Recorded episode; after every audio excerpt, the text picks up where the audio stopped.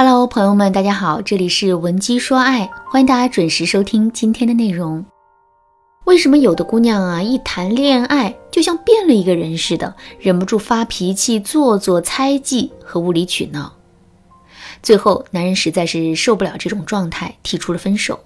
这类姑娘痛苦万分，依旧不知道为什么被分手的总是自己。学员子涵就是这样一个姑娘。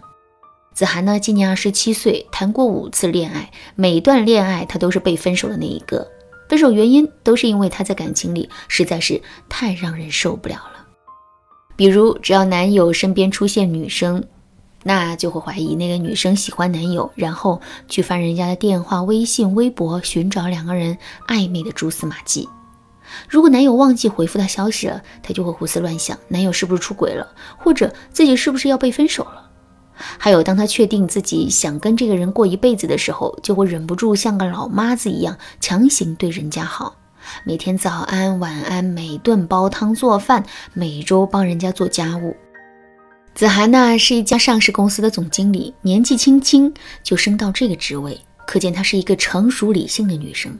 她身边的朋友对她的评价也是知性、温柔、懂事，相处起来十分舒服。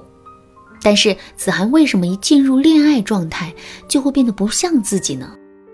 如果是在一段感情中出现这些问题啊，那还可以归结为是两个人不太合适。但是子涵是在每一段感情中都是如此，而且得到了被分手的结局，可见是他自己身上的问题。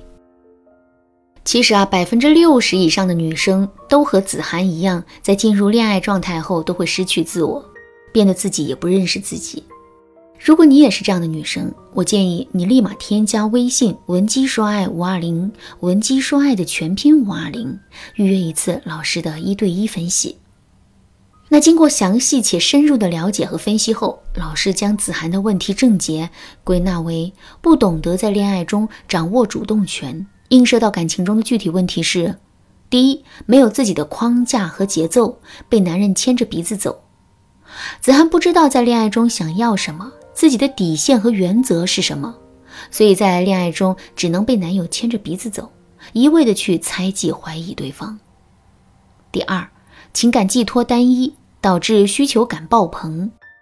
子涵的生活中啊，只有工作和恋爱，所以她把恋爱当成获得快乐的唯一途径，这也导致了她进入爱情中草木皆兵的毛病。第三，受认定思维的控制，把恋人当成老公对待。子涵对男友和老公的概念是模糊的，她觉得既然成为了男朋友了，那以后一定是要结婚的。于是啊，就像老妈子一样去干预男友的生活琐事。不论是恋爱还是婚姻，如果想要走得长远，那就要将主动权掌握在自己的手里，让自己有勇气与自信来决定一段关系的走向。只有这样，女生才能经营好感情，并且在感情中获得幸福。那么，女生如何在恋爱中掌握主动权呢？老师现在就把自己总结的独门秘籍告诉大家，希望听过的姑娘啊都可以获得幸福。第一个方法是用筛选思维代替认定思维。认定思维指的是我们谈恋爱就想着结婚，于是啊拼命的挑剔对方身上的缺点。考察对方是否符合老公的标准，如果不符合，就想去改造他。随之而来的当然是各种争吵、不满足、患得患失。那筛选思维则与之相反，我们谈恋爱不是为了结婚，是为了体验恋爱的快乐，认识并了解某个人，从对方身上获得某种经验或者经历，一起去做开心快乐的事情。如果对方不能满足我们的这种快乐，那我们就把它删除掉。如果能和对方走入婚姻，就是随之而来的惊喜了。那抱着筛选思维去谈恋爱，看到的都是对方的优点，在一起快乐也会更加的快乐。当一个人和你相处足够快乐，又怎么会舍得离开你呢？换言之，就算对方犯下什么原则性的错误，你也可以毫无包袱感的把他给换掉。第二个方法，培养多个情感寄托来源，分散对恋爱的需求感。大家想象一下，这样两个画面，在同等面积下，甲方只有一根柱头撑起，乙方有无数根小柱头撑起。当变故发生时，甲方的柱头坍塌，整个空间也随之坍塌；而乙方只坍塌了一部分柱头，但整个空间依然完好无损。在感情中，如果我们把恋爱当成获得安全感和幸福感的唯一柱头，发生变故时，我们整个人就会坍塌。如果我们的幸福来自于很多小柱头呢？失去一根或者几根，就并不会对我们的生活产生影响。